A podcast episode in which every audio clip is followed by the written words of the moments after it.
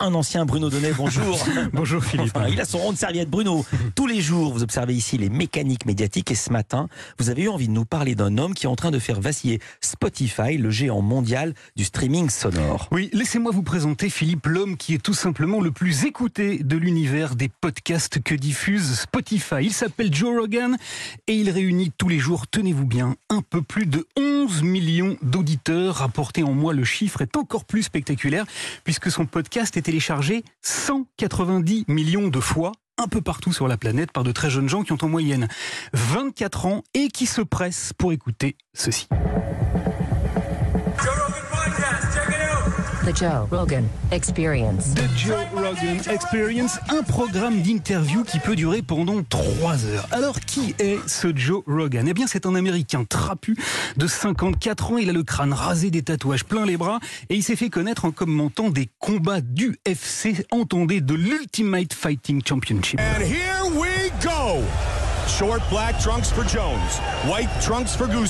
Une discipline dans laquelle tous les coups sont permis. Et si tous les coups sont permis sur le ring, Joe Rogan estime qu'ils le sont aussi dans son émission. Alors, eh bien alors, il y reçoit le gratin du showbiz et des affaires auquel il fait parfois des tours pendables. Ainsi, en 2018, il a convié Elon Musk, le patron de la firme de voitures électriques Tesla, qu'il a fait picoler abondamment avant de lui faire fumer un joint. Well, I don't think marijuana is legal in Texas. Je ne crois pas que la marijuana soit autorisée au Texas, lui a simplement répondu Elon Musk tout en tirant gaiement sur l'énorme cône que l'animateur venait de lui proposer. Résultat, et ça va vous donner Philippe une petite idée de l'influence de ce podcast, dès le lendemain de sa diffusion, l'action Tesla chutait de 9% à la bourse. Enfin, et pour être tout à fait complet sur le portrait du bonhomme, il faut encore que je vous précise que notre champion du podcast et de la provoque tient volontiers des propos homophobes, islamophobes, racistes et extrêmement misogynes. Mais, et parce que son succès est immense bien sûr, rien de tout cela ne semblait jusqu'ici défriser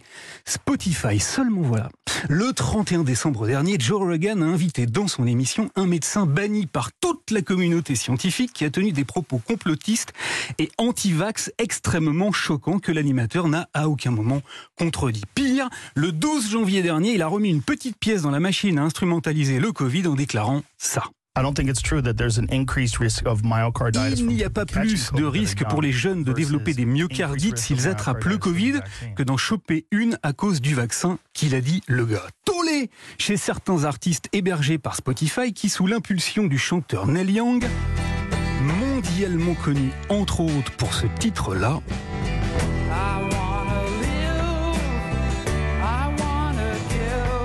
décidé de se retirer de la plateforme au motif que Spotify pouvait héberger Rogan ou Young, mais pas les deux en même temps.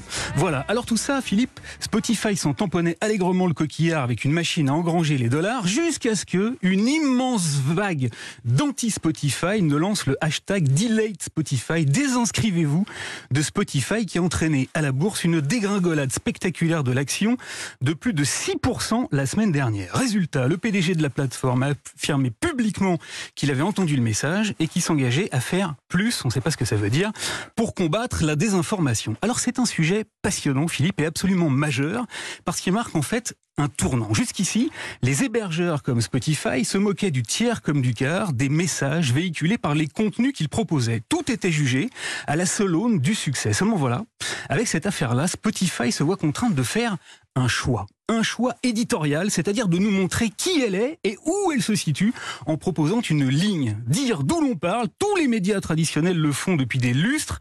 Il n'y avait pas de raison que les plateformes y échappent. Spotify va donc devoir prendre ses responsabilités là où elle n'était habituée qu'à calculer sa rentabilité. J'y vois une excellente nouvelle et une belle occasion de sortir enfin de la facilité. Merci beaucoup Bruno Donnet. À demain.